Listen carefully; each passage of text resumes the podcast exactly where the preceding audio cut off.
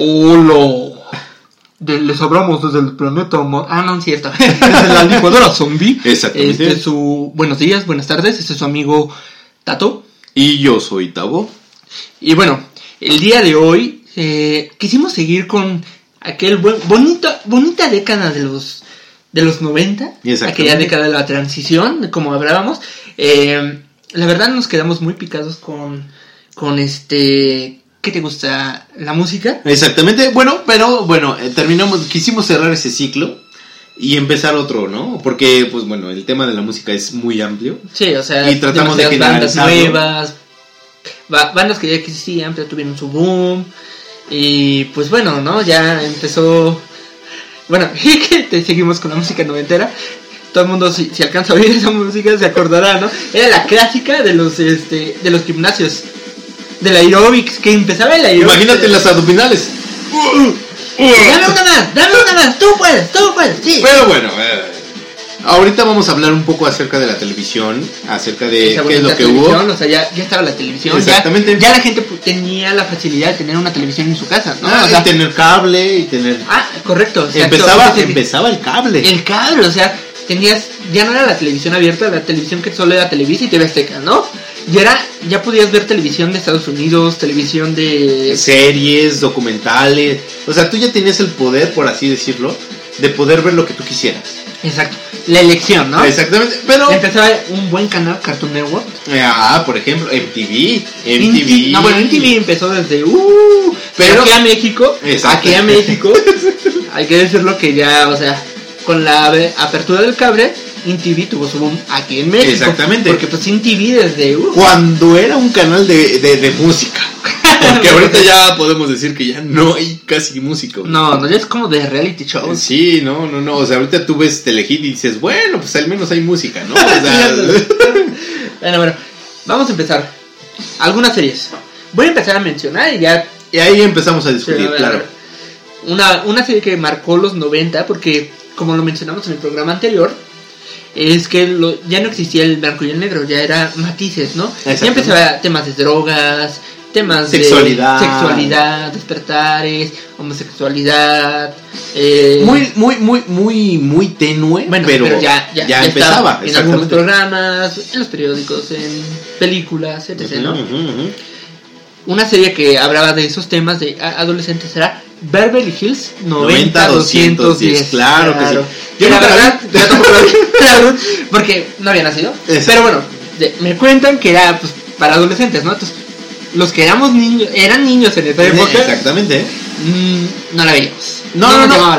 Mira, pero abarcaba temas de, obviamente, como lo mencionabas, acerca de sexualidad, de drogas, pero eran personas, obviamente, hablando de Beverly Hills, es un- una zona demasiado prestigiosa en Estados Unidos, Claro. en donde obviamente hay dinero, y esos Cha, chicos, cha, cha, cha. obviamente, pues la mayoría tenía su, su capital, ¿no? Sí, claro. y otros pues no pero pues es la, la diferencia de clases la diferencia de o sea como que le quisieron dar ese tema a, a- a Estados Unidos para poder decir bueno hay ricos hay pobres se enamora el rico del El pobre, pobre, sí. y así bueno hay diferentes Para las nuevas generaciones.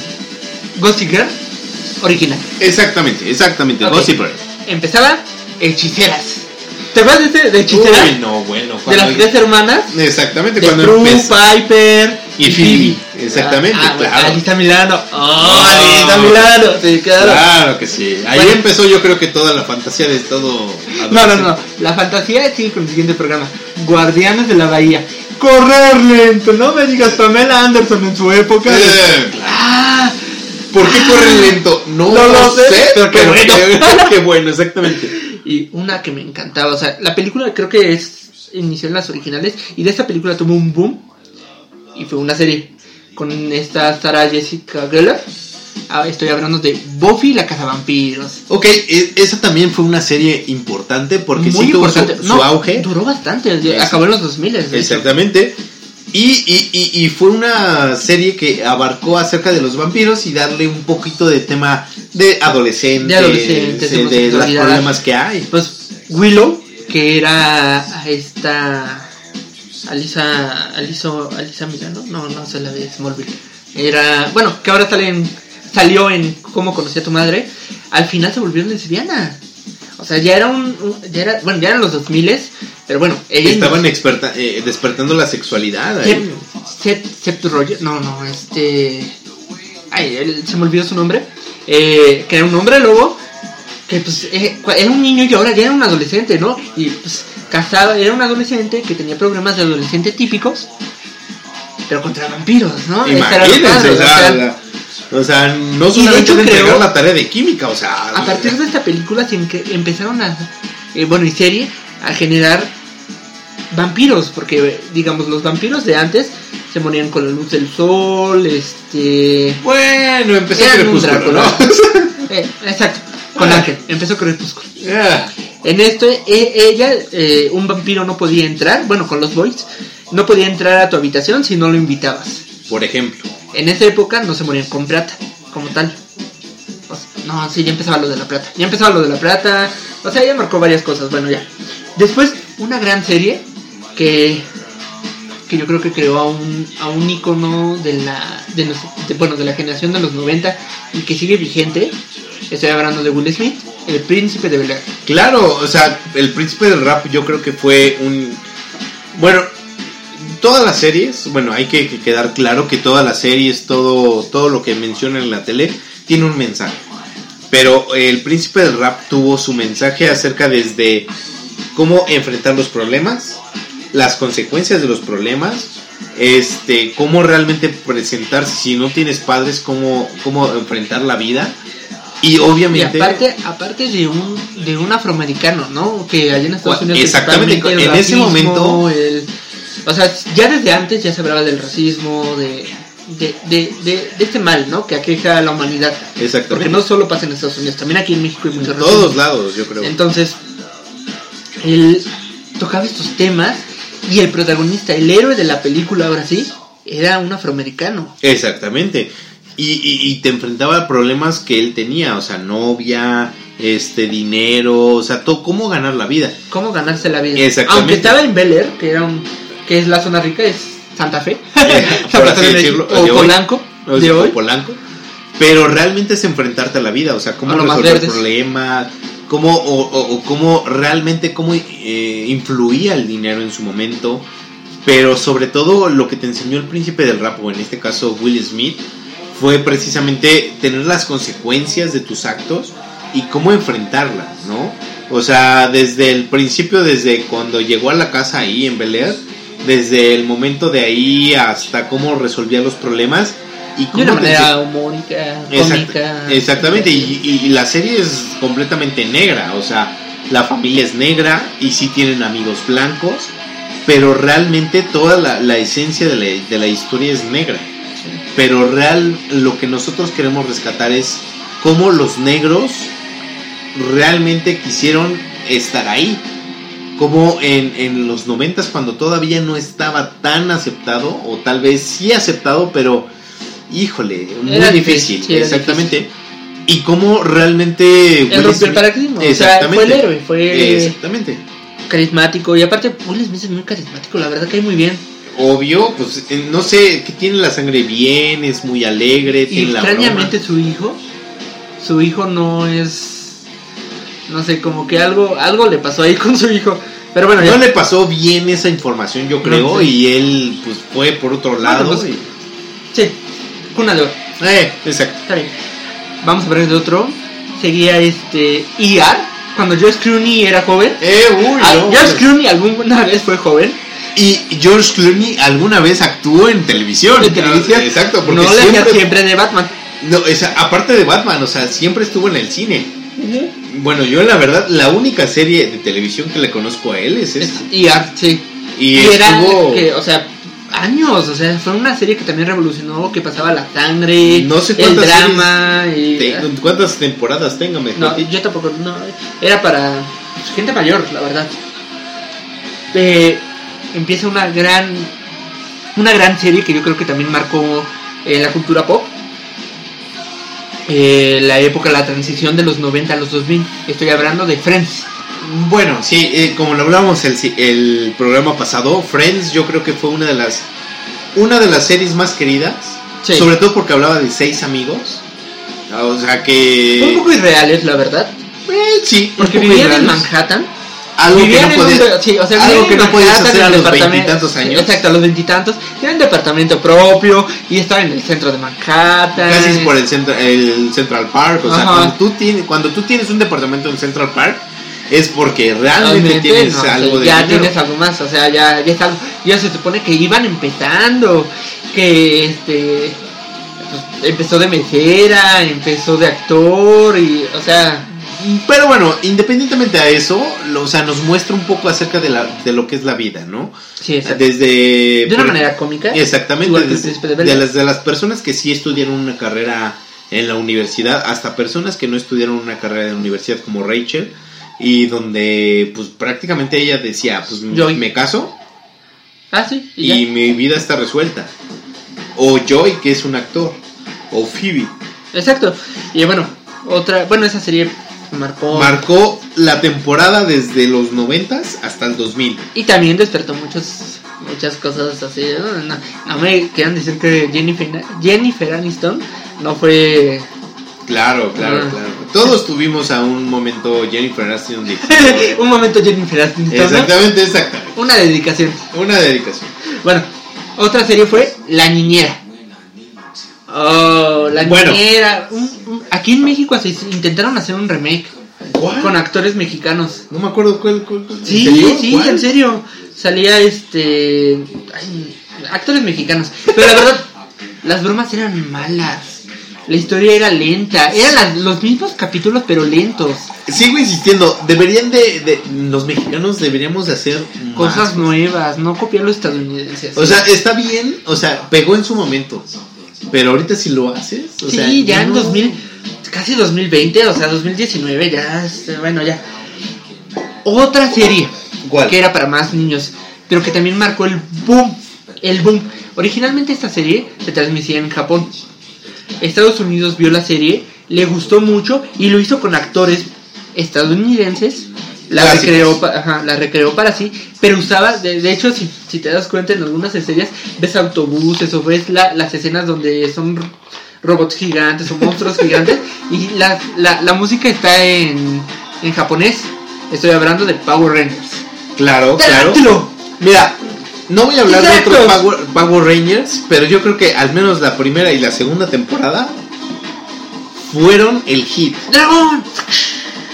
O sea, yo creo que lo- la primera temporada en donde fue los, ter- los dinosaurios. No, y la mercadotecnia que se creó eso, o sea, todo el mundo quería un uno de estos aparatitos que la verdad se me olvidó ahorita. Un y- Power Ranger. Sí, quería ser un Power Ranger. O el. y el la verdad, o sea, ser un Power Ranger es algo estúpido Mega, porque ni, Mega, Megazord. Megazord. Ah, Era sí. un Megazord.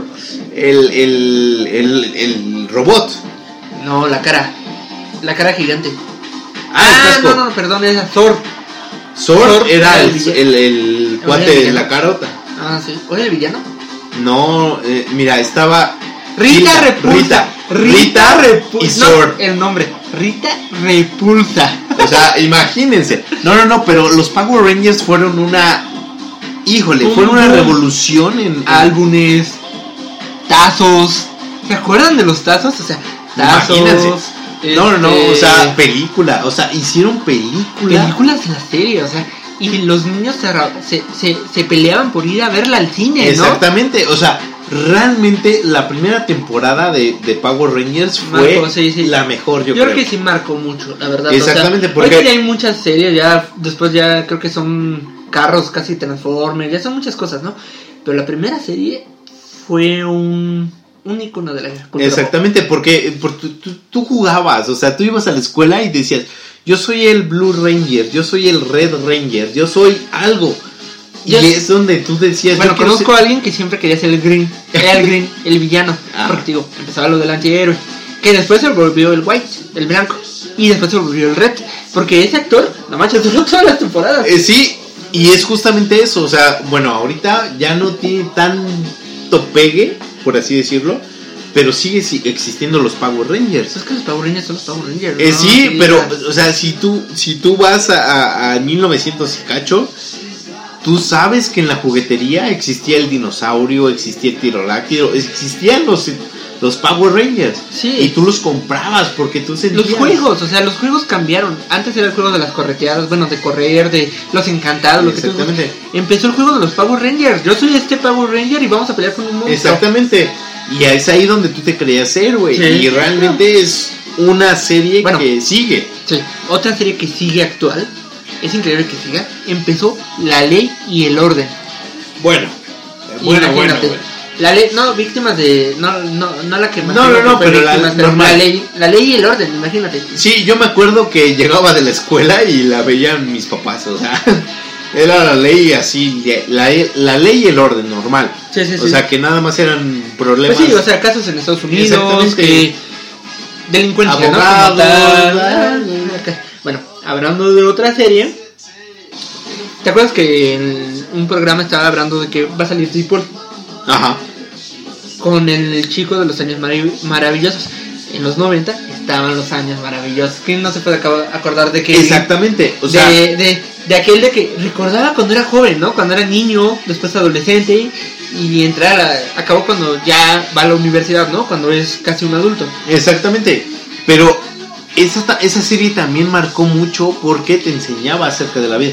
Si te das cuenta, mucha de la serie de los noventas es acerca de enseñarte acerca de lo que es la vida. Sí, lo que es la vida moderna, o sea, lo que te eh, vengo reiterando, ¿no? Ya la vida dejar de ser de color rosa. Exactamente. La vida y real. fue- exactamente. El bullying. Y donde él pues, conoce al amor, tal vez es su vida, Desde pero no se queda con él. O sea, realmente esta, no me acuerdo, Jenny. No, es- no, no, Jenny, no no, me me acuerdo. Bueno, el, el chiste ver. es que esta chica, la, la, ah, pues la novia de la, la escuela, de la secundaria, o no me acuerdo de qué, de La qué edad, primaria, era desde la primaria. se que, eh, eh, la ama, pero no se queda con ella. Porque, o sea, sí la ama tanto, pero encuentra otra pareja. Y sabe que siempre puede contar con esta Jenny. Yo estoy casi seguro que se llama Jenny. Tienes que ver, a ver, vamos a Sí, por favor.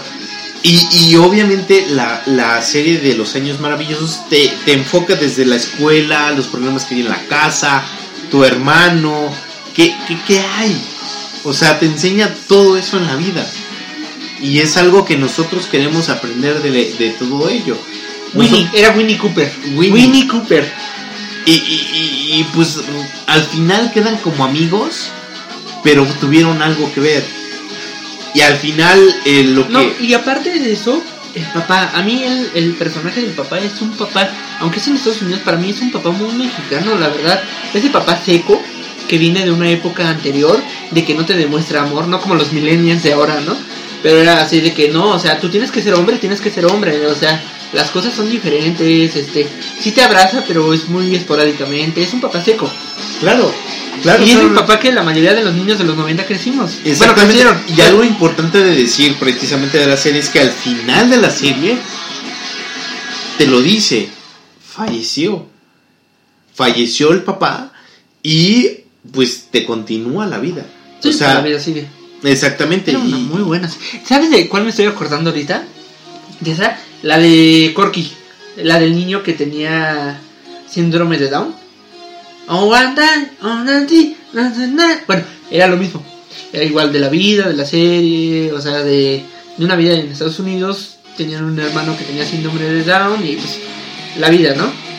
Bueno, ya, de- habremos de otro capítulo de, de, de la vida. Ok. Es Y- este, los expedientes secretos X. No, bueno, La esa... primera serie, bueno, ha habido muchas series de ciencia ficción, pero la primera serie, serie de ciencia ficción Que te deja pensando, o y sea... involucraba al gobierno, o sea, era donde ponía una- al gobierno así de al, al- al ras y, y- y obviamente por ejemplo está el Shell no cómo se llamaba el agente Schooler. Schooler y No, el eh, Mulder Mulder, Mulder, Mulder y. Schooler no Mulder y- ajá. Entonces obviamente ellos son del FBI y son personas que se encargan precisamente de investigar este pues casos de la vida real no o sea No, ovnis ovnis. No, ese fue el primer lobo. yo, yo lo que me acuerdo siempre de, de el los triángulo de las Bermudas. Yo lo que siempre me acuerdo de los expedientes secretos X es de los ovnis. Porque sí tuvieron como que dos o tres programas que sí tuvieron como contacto. En donde pues tuvieron abducciones y todo lo demás. Y me acuerdo que pasaban como a las o- 10, 11 de la noche. Sí, Y ya cuando era- para sí, adultos, sí, sí, ya sí. era algo muy extremo y aparte las temáticas que manejaban eran muy buenas, o sea, y daban miedo, la verdad, daban Es- miedo. Exactamente. Después quisieron rescatarlos Sí, con ahora la los película. 2000s. No, bueno, hicieron igual como pasó con la- la- las buenas series, con los Power Rangers. Hicieron películas Ajá, que salieron no solo en televisión, o sea, en el cine. ajá, por eso te lo digo. O sea, hicieron su, su película y dijeron, aquí va a pegar. Y pues no pegó tanto, pero realmente, o sea, lo que juegan con ello es precisamente la, la- la- el sentimiento, ¿no? Sí, pues también marcó una cultura. Marcó la cultura, o sea, se creó todo un, una, un paradigma, una teoría de conspiración, de los marcianos, de por qué el gobierno nos oculta cosas, Exactamente. de... O sea, sí, fue, fue un despertar en el que no el gobierno, o sea, la ley como tal es buena. No siempre la ley, el gobierno, los reyes, lo que tú quieras, la monarquía, lo que sea, es bueno, o la religión. Hay algo, lo ocultan, tienen poder, quieren guardarlo. Exactamente. Esta serie marcaba, aparte de la ciencia ficción, de los monstruos, de los temas que marcaban, era pues así, o sea, hacer pensar al, al público que tenía, que había algo más, ¿no? Exactamente. Que no todo lo que te dicen es, es, Es de cierto, verdad. Ajá. exactamente. Y es precisamente lo que decían, porque eran del FBI. Ah, y, sí, y, no. bueno, en ese momento el FBI era acá la, la suprema. yo, yo- bueno, yo no. Pero hay gente que recuerda que la que cuando la veías te daba miedo, o sea, la verdad sentías miedo. Obvio, porque obviamente nunca, nunca mostraban nada. Pero sabías que había algo. Oh, bueno, sí mostraban, pero pues, te daba miedo tan solo la musiquita de Claro, Ay, claro, claro, claro, claro, claro. Y es por eso que yo creo que sacaron después de unos 5, 8, no me acuerdo cuántos años, sacaron su película. Sí. No, y hablando de este mismo género, ¿te acuerdas de los cuentos de la cripta? Ah, por ejemplo, ¿no? Los Bueno, cuentos de la cripta eran súper buenos. Había como dos versiones. Había una versión que era como más para adolescentes, así. Había una versión para adultos que Ajá. mostraba desnudos y cosas más. Para los 90, pues sangre, ¿no? Ajá. Que ahora de Walking Dead se, se pasa. se ¿no? pasa. Pero bueno, los cuentos de la cripta eran excelentes. Eran unos cuentos muy buenos. O sea, cada capítulo era diferente. No necesitabas ver toda la serie para entenderlo. Pero, o sea, veías un capítulo, veías una historia. Y lo padre de ahí es que no siempre ganaba el bueno.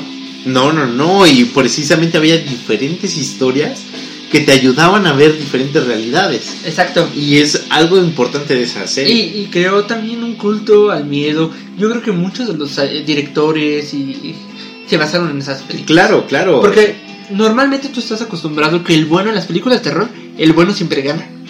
Porque no el malo. Ajá. En estas, el malo ganaba. Exactamente. O a veces eran finales bien bizarros. Eran como la dimensión desconocida, pero más bizarros que la dimensión Exactamente. desconocida. La Dimensión Desconocida era una serie de los 60s. Sí, era en blanco y negro, no sé. Eh, Pero el chiste es que esa, esa duró tanto tiempo que también yo, bueno, yo me acuerdo que yo sí la vi.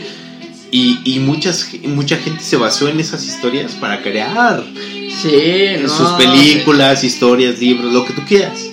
Pero qué capítulos, la verdad. Exactamente. Yo esa, esa serie me encanta. Y también de esa serie se crearon cómics, se crearon este películas, toda una cultura a partir de esa serie. Deberían de volverla a hacer. Esa sí creo que deberían de hacerla. Bueno, igual y no quedaría igual porque pues ya uno se queda con la imagen de antes, pero estaría bien actuar con más Yo- efectos. Yo digo, y bueno, ahí sí yo voy a ser demasiado millennial, pero creo que lo de Black Mirror de Netflix se asemeja mucho a eso. A los miedos que existían. por ejemplo, esa era en blanco y negro.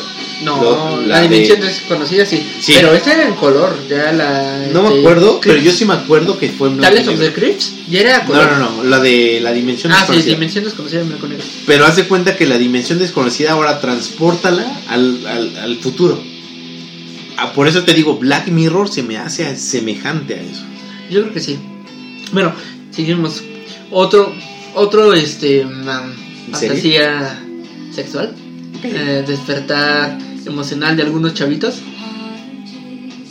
Sabrina. La, bruja adolescente. Claro. Bueno, así que Ella, ella, ella se caracterizaba principalmente por usar minifaldas, no manches. O sea, esas min- yo creo que la mayoría de los- de los hombres recordamos más las minifaldas que la serie. Exactamente. Digo, la serie es muy buena, muy cómica. eh, Era buena, la verdad sí era muy buena. Era Y muy duró divertida. hasta También. los 2000. Hasta los 2000. Porque fue a la ya, universidad ya, y no, fue- ya, después ya no era adolescente, ya, ya, Ya, después ya, ya, ya, ya- ya era legal, Ya ya. el cuello, o sea, ya el cuello ya se le notaba la edad, ya, ya era mucho, ¿no? Bueno, otra serie que también marcó como es la original, la verdad. Debía haberla mencionado antes que Friends. Porque bueno, antes de eso en Estados Unidos ha habido muchas series. Pero esta serie como que era la principal, la, la que marcó ese tipo de tal de comedies, de comedias, que ahora es de Bang Theory, eh, el show de los 70, etc. etc. Seinfeld. Seinfeld. Eh, no me acuerdo cómo se llamaba el protagonista, pero sí. Se llamaba Seinfeld, Henry Seinfeld. Era, de hecho, él fue un estandopero. Exacto. Era un estandopero. Él inició como estandopero. Le hicieron una serie y de ahí surgieron muchos actores que no tuvieron tanta fama, pero salían en películas, tuvieron después sus propias series. Pero esta serie era divertida. Era Ujú. vari- de hecho, de, de ahí sale este Fraser. ¿Te acuerdas de Fraser? Ah, claro. Eh, su papá y él salían ahí. O sea, varios actores también iniciaron como staff, como extras, y de ahí tuvieron un boom. Esta era una muy buena serie. Bueno, siguiendo con esto, vamos a ver también de México, no hay que ser eh, malinchistas. Corazón salvaje. Ay, corazón salvaje. No me digan que no se acordaban de Eduardo Palomo. ¿Cómo es Ya, Eduardo? ¿no? Eduardo. No No, me pero, pero. Pero era Palomo, porque después se volvió mujer, ¿no? Algo No, así. no es. es otro. Ah, ese es otro, perdón. perdón, Eduardo Palomo. Es- Bueno, Bueno, Corazón Salvaje, que todas las mujeres morían por el actor con sus chalecos de piel y pues así, galán, con cabella, con mata, bueno, o sea, con la ca- cabellera larga. Eh, fue una novela que marcó también una tendencia.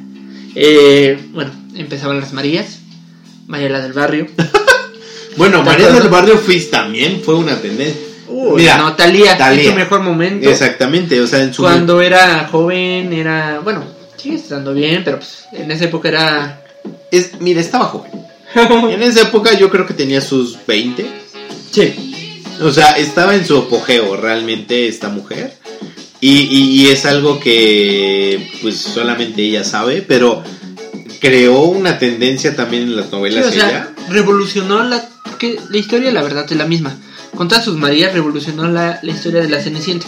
Por ejemplo. Porque era la Cenicienta, o sea, era una chica pobre, una chica de clase media o lo que tú quieras, Marimar, etc. Y que conocía al chico rico que se Se enamoraba de ella. Casaba y... Era la Cenicienta a la mexicana. Exactamente. Bueno, otras series, no me digas que también otra así. Shina, la princesa. La princesa guerrera, con claro. Gabriel. Que ahí como que era, era como también la primera serie medio... Lesbiana. Ajá, era algo así, ¿no? Bueno, de Hércules también se, se derivó esa Bueno, ahí fueron yo creo que, bueno, los primeros spin-off, o sea, sí, ¿no? Ujú. los spin-off de donde salía Hércules, China. Luego Hércules más joven con Ryan Gosling, Ajá. cuando era chavo. Eh, pues, así, pero pues sí, bueno, hablemos de China, o sea, China, que era una, una mortal que se enfrentaba contra los dioses. Dioses, exactamente. Contra Ares, el dios de la guerra, contra Cupido, contra todos estos, esta mitología griega que pues nos enseñan en la secundaria. Pero ella se enfrentaba siendo una mujer, era como algo, una serie Empezaba feminista. la- exactamente. Una empezaba- serie muy feminista, pero la verdad muy que buena. gustaba, ajá, que gustaba hasta los machistas, o sea, las machistas lo veían. Claro. Eh, bueno, otra serie que empezó en los 80, pero tuvo su boom en los 90, Salvados por la Campana. Sí, sí, la verdad es que sí. es no, y esa serie era muy divertida. porque aparte presentaba los primeros celulares. ¿Te acuerdas de los primeros celulares que eran unos tan- Tabicotes, o unos sea. tabico- así grandes, así que pues, eran teléfonos enormes y los tenías que cargar. Sí, Eh, claro. Y ahí precisamente te, te enseñaban cosas que pasaban en la escuela. Por eso te decían salvados por la campana, ¿no? Que era Sí, precisamente la una serie de adolescentes. Bueno, hablemos de algunas caricaturas. Aunque yo la verdad no lo creo, pero Digimon. Digimon empezó en los 90. Mira, yo te creo porque yo estaba como Yo no, No voy a decir edades, pero yo, yo sí me acuerdo de esa, eh, de esa serie antes de entrar a, a- a la adolescencia. O sea, sí me acuerdo que se marcó en, de cierto modo, alguna etapa en mi vida, porque sí empezaba el auge de la animación. Porque Bueno, empezó- de los animes. Exactamente. Los animes llegaban aquí con un... Bueno, ¿Por ya desde antes estaban los animes. no, No, ya, ya, pero ya. no sabías que eran animes. No, pensabas que eran caricaturas Exactamente. normales. Pero ahí marcó una eh, animes. Bueno, vamos a hablar de algunos animes, ¿no? Que sería empezó Pokémon, empezó Digimon, empezaron dos animes que hasta el momento han marcado y siguen marcando y yo creo que si siguen haciendo cosas van a van a seguir vendiendo. Los Caballeros del Zodiaco Claro. y Dragon Ball. Dragon Ball. Bueno, Dragon Ball ahorita está en su segundo respiro, por así decirlo. Porque. Ah, sí, ya, ya revolucionaron la historia porque se supone que Dragon Ball Z seguía con Dragon Ball GT. Pero ahora ya crearon un nuevo Dragon Ball, o sea, ya, ya, No, no, ya Goku ya es Dios, Ahí déjame es interrumpir. Goku, ajá. Pero es otro universo. O sea, Dragon Ball GT sí existe, pero es otro universo. Pero Dragon Ball GT empieza donde acaba Dragon Ball Z. No. Sí, porque después de la pelea con el, la encarnación, Sí, sí, sí. la encarnación pero de eso es otro universo. Sí, Sí, claro. Porque eh, ahorita. pero pues- lo retoma mucho de Dragon Ball Z y de Dragon Ball. Hasta Sí. salen los mismos personajes. De hecho, Dragon Ball GT empieza con los villanos de Dragon Ball. Sí, claro, pero a lo que voy es precisamente eso, es otro universo. Así como los cómics, así existe Dragon Ball GT, que es otro universo, es otro Goku, no otro Goku, pero así es lo que te voy, o sea, es donde ya se transforma en mono y se transforma en un, un personaje más poderoso. Eh, sí, Super Saiyajin. Pero si tú te vas Oh. al Dragon Ball Super, ahorita, es donde eh, Dragon Ball mm, mm, no toma en cuenta Dragon Ball este, fase 4. Yo, yo por eso difiero. Yo siento que la- el nuevo Dragon Ball más bien es del otro universo. No siento que. Porque GT siento que sí, com- sí complementa a Z. No, no, no, no. O sea, si tú te vas al super, es la complementación de esto. O sea, si tú te vas ahí en la misma línea. ¿Por qué? Ahí te va. Si primero fue Piccolo. ¿Estás de acuerdo? Que fue, el, eh, digamos que el primer cuando te Sí, la fuerte. transición, la transición de niño a hombre. Exactamente. Piccolo fue la, la transición de niño a hombre, a hombre, ¿no? Bueno, y ya de hombre aparece. Te enteras que Goku no es un humano. No, es un Es- Saiyajin. es un cuando Saiyajin. salen los, los Raditz. demás Saiyajins. Hermano. y Vegeta cuando llegan al planeta. Y después vence a Vegeta. a Vegeta. Oh, Vegeta, Exactamente. Sale y después sigue Freezer. Es el, el villano así por ley, pero que después se vuelve, entre comillas, bueno en la nueva serie. Pero bueno, esa es otra historia. Pues digo, yo creo que esta más bien es una, una versión. Bueno, ya, dejemos esto, ¿no? Aparecieron otros como Evangelion. ¿Te acuerdas de Evangelion? Claro, o sea, También en esa época yo creo que con Eva- Evangelion se creó el hentai. sí, porque sí hubo varias. O sea, eres, o sea, el hentai es, que es el es el porno animado, ¿no? Exactamente, es, en, en teoría la traducción tal cual del japonés al español es el pervertido, ¿no?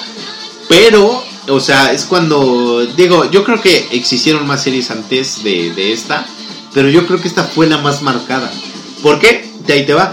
Porque este Evangelion fue una de las series que también revolucionó la parte de, de cómo creer la parte de la Biblia Ah, sí, la, la parte de, lo, de cómo sería la humanidad al futuro y cómo, cómo sería una visión. Y también es, en los 90 es una serie feminista porque los personajes principales Son mujeres. son mujeres, son las más fuertes.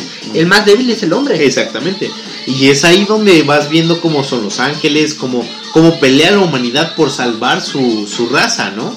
Bueno, siguiendo con esta, no sé si te acuerdas, de Dragon Ball había una una chica, Darale, Doremi, Arale. Arale, Arale, también surgió en los 90. Claro. Otra, otra muy, muy, este, muy conocida que, que era estadounidense y era una crítica social así como Los Simpson, que Los Simpson también, o sea, Los Simpson eh, se originaron en 1987, Ujú.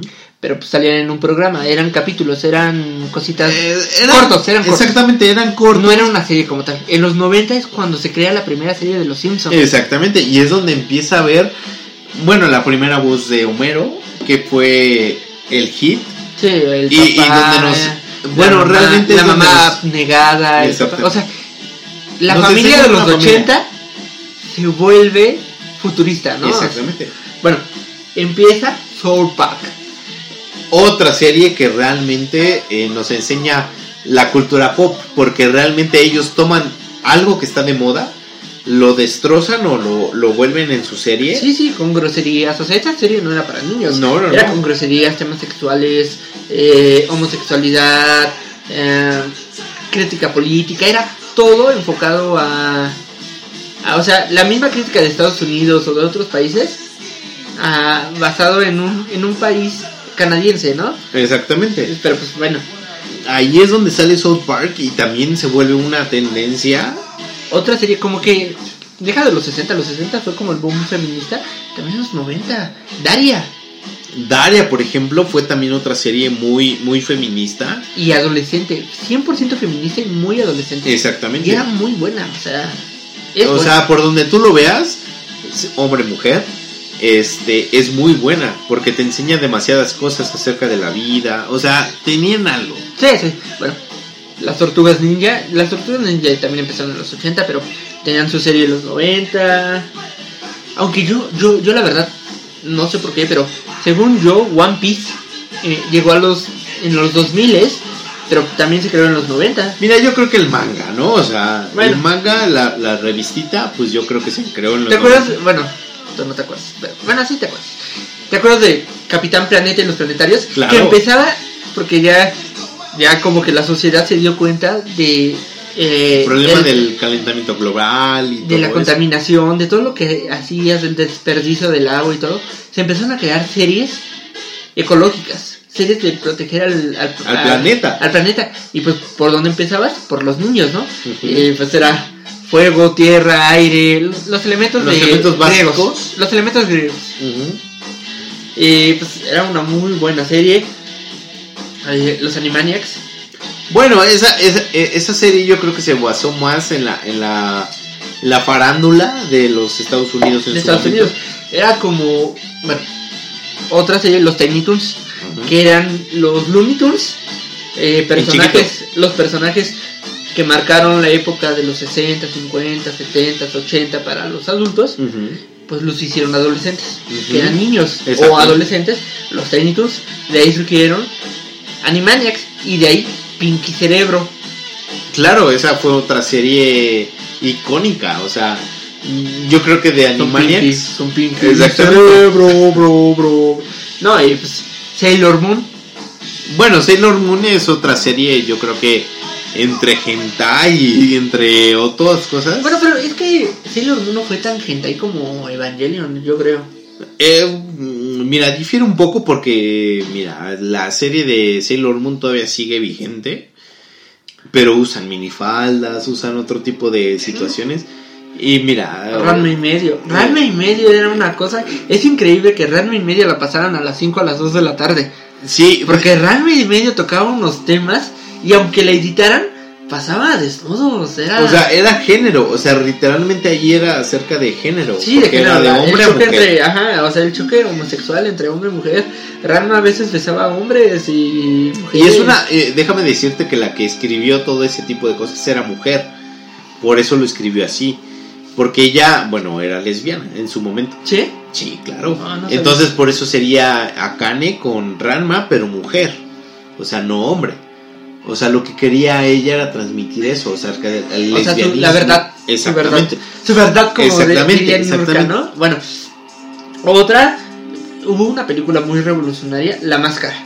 La Máscara, bueno, Con así como este- muchas, Jim Carrey, Jim Carrey. eh, Cameron Diaz. Ah, claro, en su ah, momento, eh, en esa película estaba. Ah, no, Cameron. Diaz, ah, bueno, eh, La Máscara, eh, como vi, eh, Peace Wars, guerras de de, de, de, de bestias, Transformers, que salía Optimus Prime como Optimus Primus, que era un gorila. ¡Ah! Ah, ¿te esa, acuerdas? esa Es- serie. esa serie que empezó que empezó lo de slide motion, o sea, no eran caricaturas, era más computadora, era Sí, claro, empezaba la animación. la animación como tal.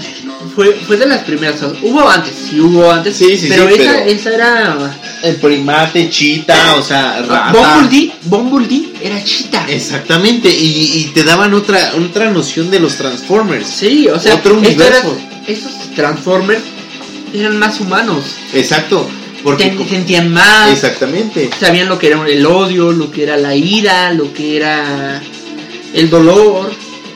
Y ahí llegaban bueno, a un planeta, a un, a un planeta, a un planeta Tierra Ajá, antiguo, donde todavía la raza humana no existía. exactamente, y por eso es precisamente que ellos prevalecían, tanto Optimus como su predecesor o su hermano en este caso, que era este Megatron. Megatron. Exactamente. Que Megatron nos Megatron es como la representación de del estándar antiguo, ¿no? O sea, de lo que marcaba los 50, como lo mencionaba, porque él no quería ser una bestia, él quería ser un robot como tal, pero era el más animal de ellos, era un dragón, Exactamente. era una bestia mítica, era un tirano- tiranosaurio Rex. rex, luego un dragón, etc., ¿no? Ajá. Ya cuando después se vuelven robots, robots como tal, ya al final de la temporada, él es el único que sigue siendo bestia como tal, ¿no? Ya ellos se vuelven más bestias después y tienen sus partes como más, este, desevolucionadas Ajá. cuando regresan a su planeta. A cosas de este Este, espérame, espérame, espérame. Cybertron. Cybertron, imagínate, bueno ya. No, de Guerra de Bestias podemos hablar igual. Eh, bueno, Cartoon Network, como lo había mencionado, era un, un, un canal de televisión enfocado a los niños. Este canal también, Revolucionó también. sí, o sea, creó series que han marcado y siguen marcando. Vamos a hablar de unas.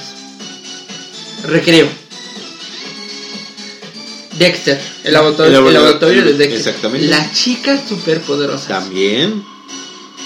Este. ¿Cómo se llama este? Johnny Bravo. Johnny Bravo.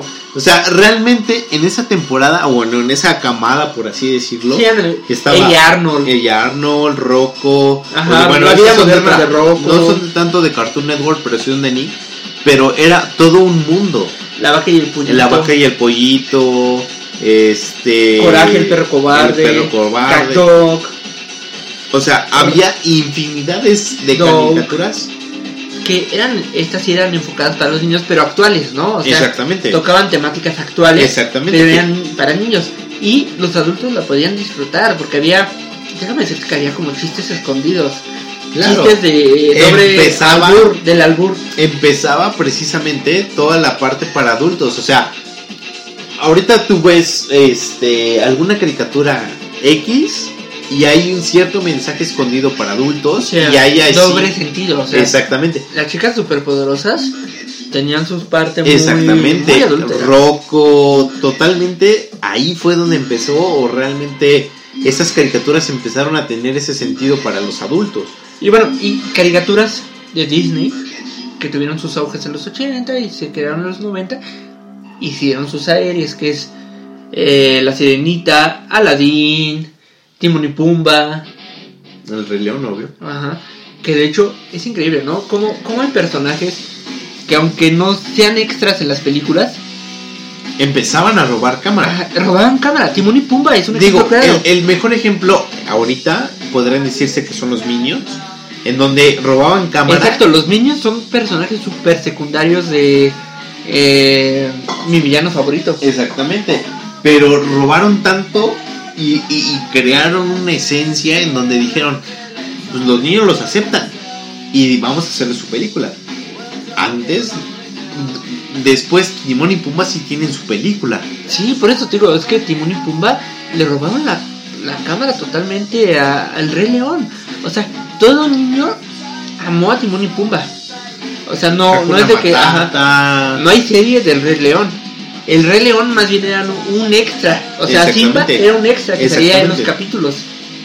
Y ahí fue donde realmente Timón y Pumba crecieron como pareja, por así Sí, decirlo. sí, sí, es como una pareja cómica, el gordo y el flaco. Exactamente. Gorro, el gordo y el flaco modernos. Ujú. Pero pues, súper bien, bueno. Otra, Disney también sacó el pato Darwin. Darwin, no me acuerdo. Esta caricatura era, como te mencionaba, el antihéroe. Era un héroe, era una parodia de Batman en un pato, como tal. Ok. ¿Y qué, qué, qué es esto? O sea, en las épocas anteriores el héroe era total perfección. No conocía lo que era el coraje, el odio, el deseo sexual, no conocía lo que era la malicia. Totalmente bueno, o sea, la ley, lo que el gobierno decía, ese era el héroe de antes. De antes. En los 90 empieza a surgir ese choque entre que no le creo la verdad a todo lo que me dice la gente, la televisión, lo que me dice eh, mis papás, la religión, lo que tú quieras. Entonces, tanto en las caricaturas se nota.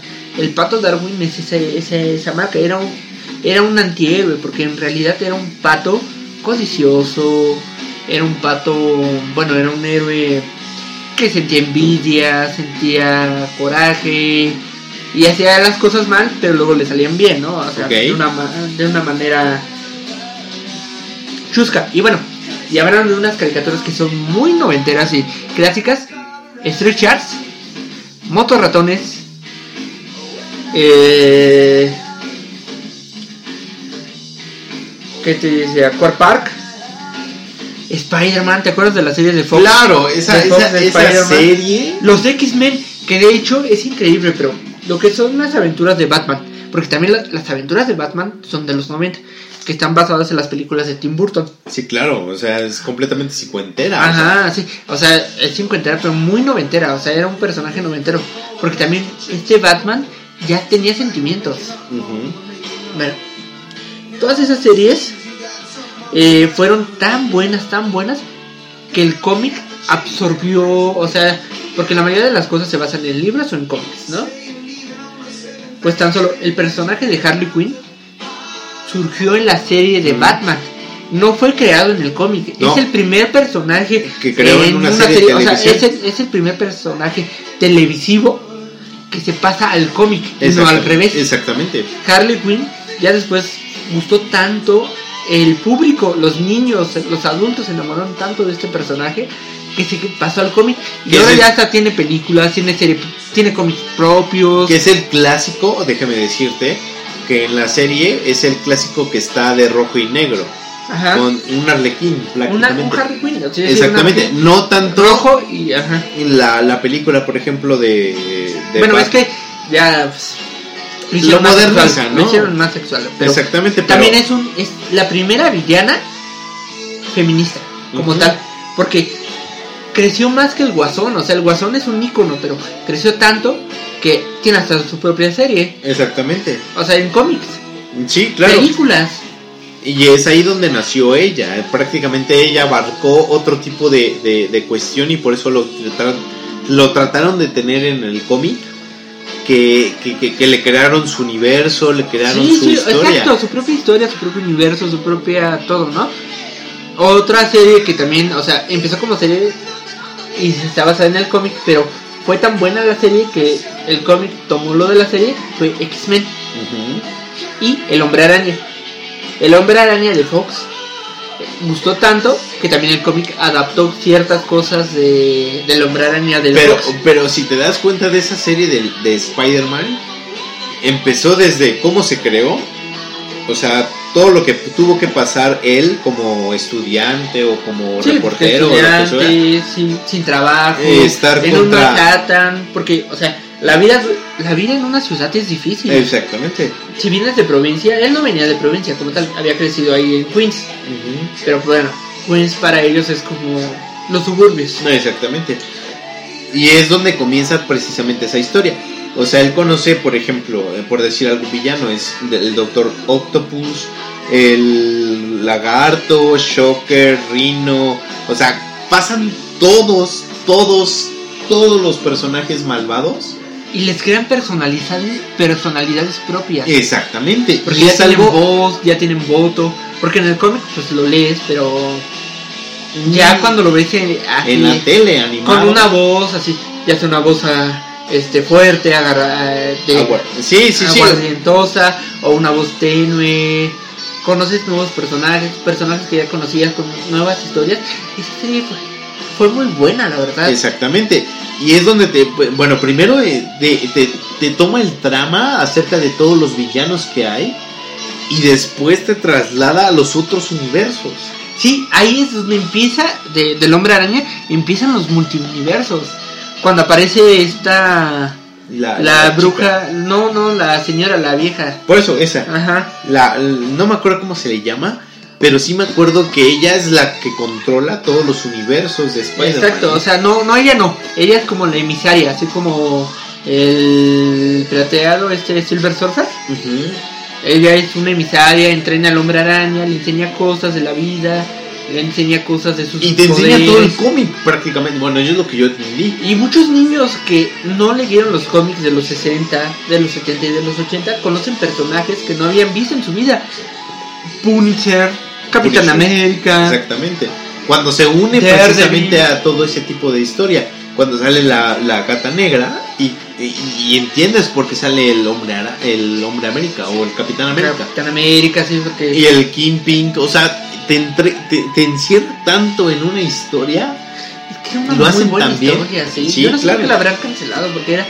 El guion era muy bueno. Yo creo que llegó a su fin porque ya no lo encontraban. No, todavía tenía mucho que sacarle. Esa, esa serie era muy buena. Ajá. Y pues sí, o sea, conociste, digo, conocías a, a varios, empezó el multiuniverso, eh, hasta sale Stan Lee. Claro, hasta sale el universo donde él es actor. Es un actor, exacto. Exactamente, y, y, y, pues sale ahí y, y es... Todavía no salía Gwen Stacy, ahí no la cuentan. Mike Morales tampoco existía. Era otro universo. y- Su, su, su vida eh, o su vida amorosa en- eh, era rodeado a- a- en torno a Mary Jane. Mary Jane. Y, y, por ejemplo, yo crecí con esa idea de que solo existía Mary Jane, Exacto. pero no, existió Gwen antes Stacy. en Gwen Stacy. Y Gwen Stacy sí es del cómic. Exactamente. Ella es originaria. Pero a lo que voy es eso, o sea, cómo te envolvió tanto esa serie que, que, que tú creías lo que te decía. Y entonces, tú, cuando salió la primera película de Spider-Man en los noventas, se basó mucho en la En el- serie. y en Deja el del cómic. No, o sea, sí se basó en el cómic, pero se basó más en la serie de Fox. Date cuenta porque dejaron de lado el papel de Gwen Stacy. Era Ajá, Mary Jane. Mary Jane, 100%. Mary Jane, que Mary Jane solo era de Fox. O sea, bueno, de la serie de Fox. Digo, es que esas series marcan lo que es X-Men, las aventuras de Batman y Spider-Man. O sea, también las aventuras de Batman que fue basado en la- las películas de Tim Burton. Revolucionaron, crearon nuevos personajes. Antes el, el Doctor Frío, Mr. Frío, perdón, Mr. Mr. Frío. Era un villano clásico, era malvado.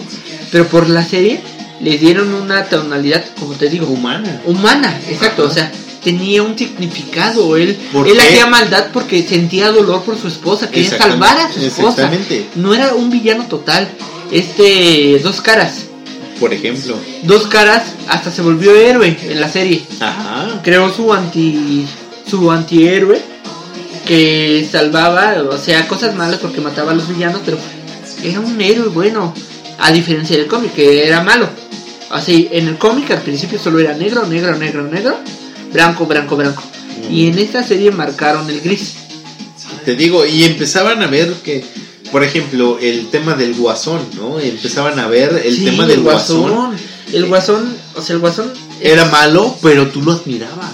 Sí, en esta serie el guasón era cómico, era realista, tenía más, tenía una razón más creyente que en el cómic, o, o que la vida real, o sea, el villano sabes que es malo porque es malo, ¿no? Tiene pensar, pero el guasón no, el guasón de esta serie era el- un guasón realista, un guasón que te puede convencer a hacer cosas malas, de verdad. Es un guasón que te, si tú hablas como un guasón así, un Joker, tú, tú dices, no, tienes razón, o sea, imagínate, si violan a tu esposa, si matan a alguien, pues tú matas, ¿no? Exactamente, o sea, Y tú él tomas venganza. Ajá, o sea, él es el primer guasón que te dice, un día malo puede marcar la diferencia. Exactamente.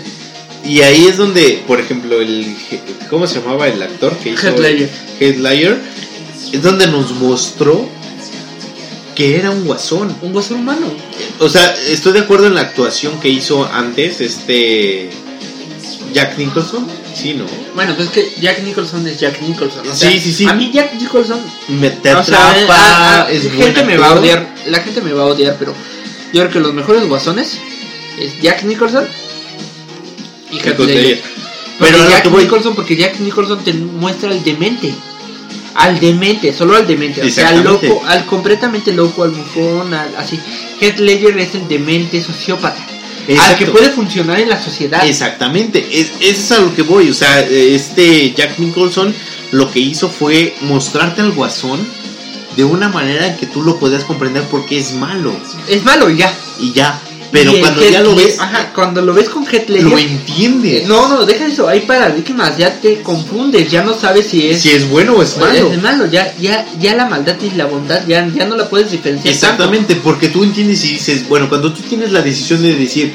En un barco están todos los. Este. Eh, eh, villanos. exactamente. O sea, a la gente que tú consideras villanos drogadictos, borra, este, violadores, violadores pederastas, asesinos. Tienes la decisión de, volarlos. O matar a gente que tú dices que es inocente, ¿no? Exactamente. Trabajadores y así. Pero al final es un asesinato. Exactamente. Al final es, tú estás volviéndote una, un homicida, no eres Dios. Exactamente. Bueno, para la gente que cree en Dios, tú no eres Dios. Exactamente, tú, tú eres solo una persona que puede decidir bien y mal. Pero por la cultura que te ha marcado. Exactamente, y lo que hace precisamente este cuate es ponerte en ese paradigma. Así de decir, ¿Ahora qué? Tú decides. Sí, exacto. Bueno, ya, nos estamos dejando mucho. Otra serie que estaba mucho era Rugrats. Aventuras en pañales. Aventuras en pañales, bueno. Ay, ¿Quién no recuerda a Tommy, Angélica, a los gemelos, a, Carlangas? Que eran, eran unos bebés. Y nos enseñaban cosas de que, pues ahí es donde empezaba todo lo de bebés, ¿no? O sea, el mundo de los bebés que decías los bebés tienen un idioma propio y cosas así que sí es cierto, porque los bebés se quedan viendo al foco y se ríen. Exactamente, y ahí es donde te daban una solución a eso, ¿no? Bueno, eh, Dogman, Chippy Day al rescate.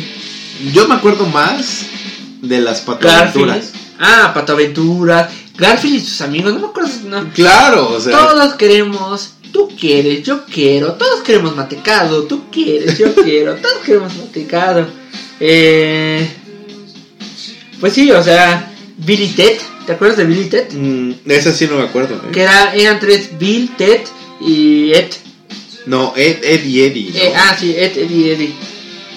Ah, no, bueno, Billy Ted fue una película que después vamos a hablar de eso donde Keanu Reeves era joven. No, bueno, pues, que viajaba en el tiempo. viajaba en el tiempo para poder pasar su examen. Porque si ellos pasaban un examen, con su música revolucionaban el, este, mundo. y todo se volvía en paz y así. Qué buenas caricaturas eran de los 90, la verdad. O sea, no voy a dejar los Pedro Picapiedra, o sea, los Picapiedra. Hanna Barbera. Hanna Barbera marcó los valores antiguos. Exactamente. Y empezó con la revolución feminisma, feminista, empezó con la revolución afroamericana, empezó a marcar cosas buenas. Pero los 90 lo sustentaron. Los 90 fue. El... Dieron el cambio. Ajá, fue. Ya, ya. Ya no podemos ser los mismos de antes. Ya tenemos que. O sea, la diversidad es algo. O sea, ya tenemos que ser diferentes. Exactamente. el planeta está sufriendo, la gente está sufriendo, ya no Y es, donde donde si te das cuenta tú, es donde hay más cambios, más este problemas políticos. Exactamente, donde ya la gente abre abre sus ojos y en realidad dice, exactamente. "No, o sea, esto no está bien." Y, y se marca en la televisión, se marca en las películas, o sea, se marca en la música. Ya te das cuenta porque o sea, los 60, los 70 fue un despertar. De los 50, de lo marcado de lo que te dijera.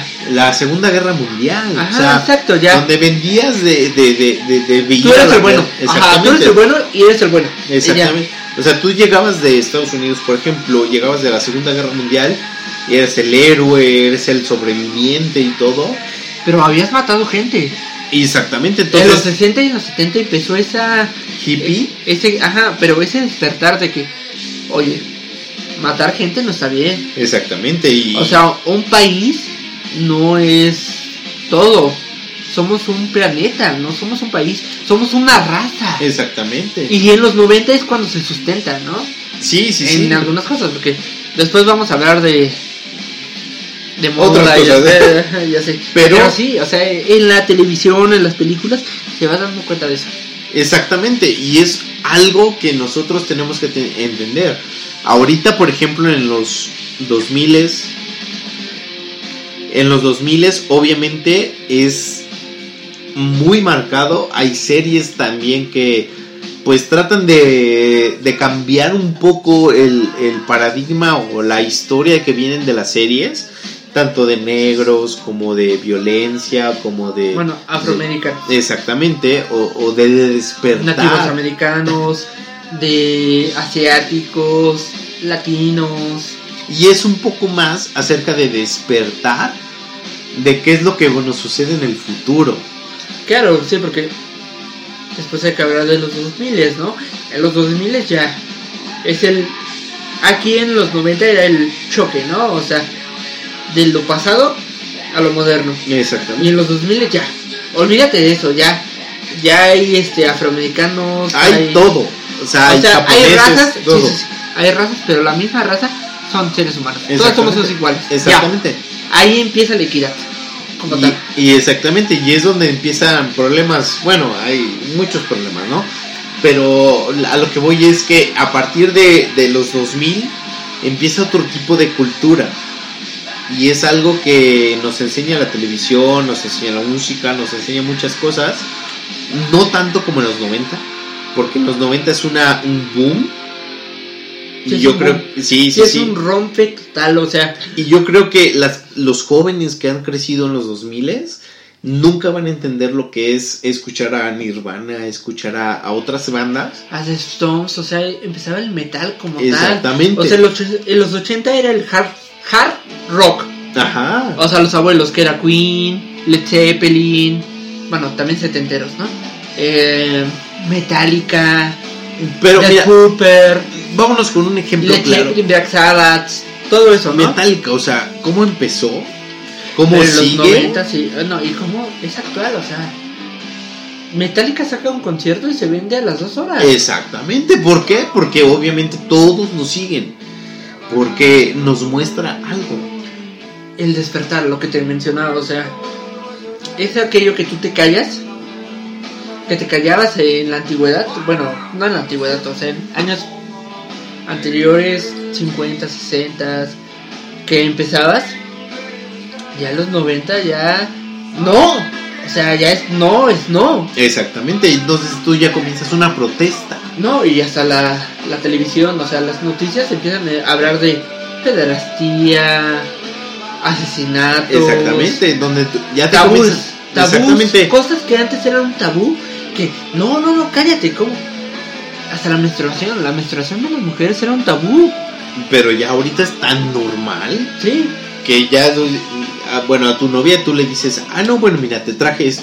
sí, ya como hombre vas y la compras, ya, Claro. no pasa nada. Claro, Entonces, pues sí, yo creo que los 90 fue, una etapa de revolución, una etapa de pop. y yo creo que en el siguiente programa hay que hablar del cine y Claro. videojuegos y la moda. Mira, yo creo que hay que partirlo en tres, porque sí nos lleva bastante tiempo, pero sí hay que hablar de cada una de las cosas, porque los noventas yo creo que fue un- una etapa Una década. que nunca van a vivir. Yo creo que hay tantas etapas en la eh, en los años pasados la, como en la historia 60, de, la, 70, de la, de la así. humanidad, ¿no? Ha Pero los noventas fue muy importante porque una fue- transición, transición muy Importante. Sí, sí, Porque- revolucionaria, porque, o sea, ha habido varias transiciones. De 2000, de 1990 a 1990, no, eh, Cinco. 2910 ah, fue una transición, la revolución, después la guerra mundial, después la, este los hippies. Y así fue disco, siendo la o sea, vida. Cada o sea, década ha marcado, pero como los 90, que fue la transición tecnológica, tecnológica y sobre todo de mentalidad. mentalidad. Porque realmente es cuando tú aceptas la- el homosexualismo o, el- Sí, sí, sí, o sí, toda claro, la claro. parte esa. Y, y la música, la, la, la tecnología, o sea, cuando empiezas a ver que realmente tú puedes conocer a gente de otro estado, país, de otro país a través de un- Una pantalla. exactamente. Una, una pantalla. O sea, antes para. Nunca. No, o sea, sí. Si un familiar viajaba, lo hacías por teléfono, pues sería súper caro, ¿no? Pero- y ahora no, ahora ya puedes. marcar y, ah, bueno, ¿cómo estás? Sí, sí, ahorita, ¿no? En los 90 empezó eso. Exactamente, y es donde realmente yo creo que los 90 es una, una etapa, Un boom tecnológico. exactamente, es, y es donde empieza todo. Sí. Porque Empieza afortunado o mi- o sea, desafortunadamente, microchip, las UCB, Todo. eh, todo. Donde empieza realmente a la transición a, a lo que estamos viviendo hoy en día. O sea, cuando tú, por ejemplo, un ejemplo, cuando tú te imaginabas mandar un mensaje y que te respondieran a los 5 Sí, exacto. o sea, segundos. Tenías que escribir una carta, que la carta le llegara a la persona y la persona te regresara la carta si le llegaba. Exactamente, No porque el correo el no era tan bueno, o sea, O sea, se podían robar el mensaje, Lo que sea. eh, la dirección estaba mal, regresaban al remitente. pero ahorita existe esa, esa posibilidad en donde tú le mandas un mensaje a alguien, No, y deja de tu mismo país, o sea. Yo puedo hablar con alguien de Japón y me contesta en segundos. eso es algo que realmente en los noventas nunca. No, no, tampoco. Ya eso es más milero, ya. Y eso es algo, ya exactamente, y eso es algo que nosotros debemos de aprovechar y algo que realmente las nuevas generaciones nunca van a saber. Sí, exacto.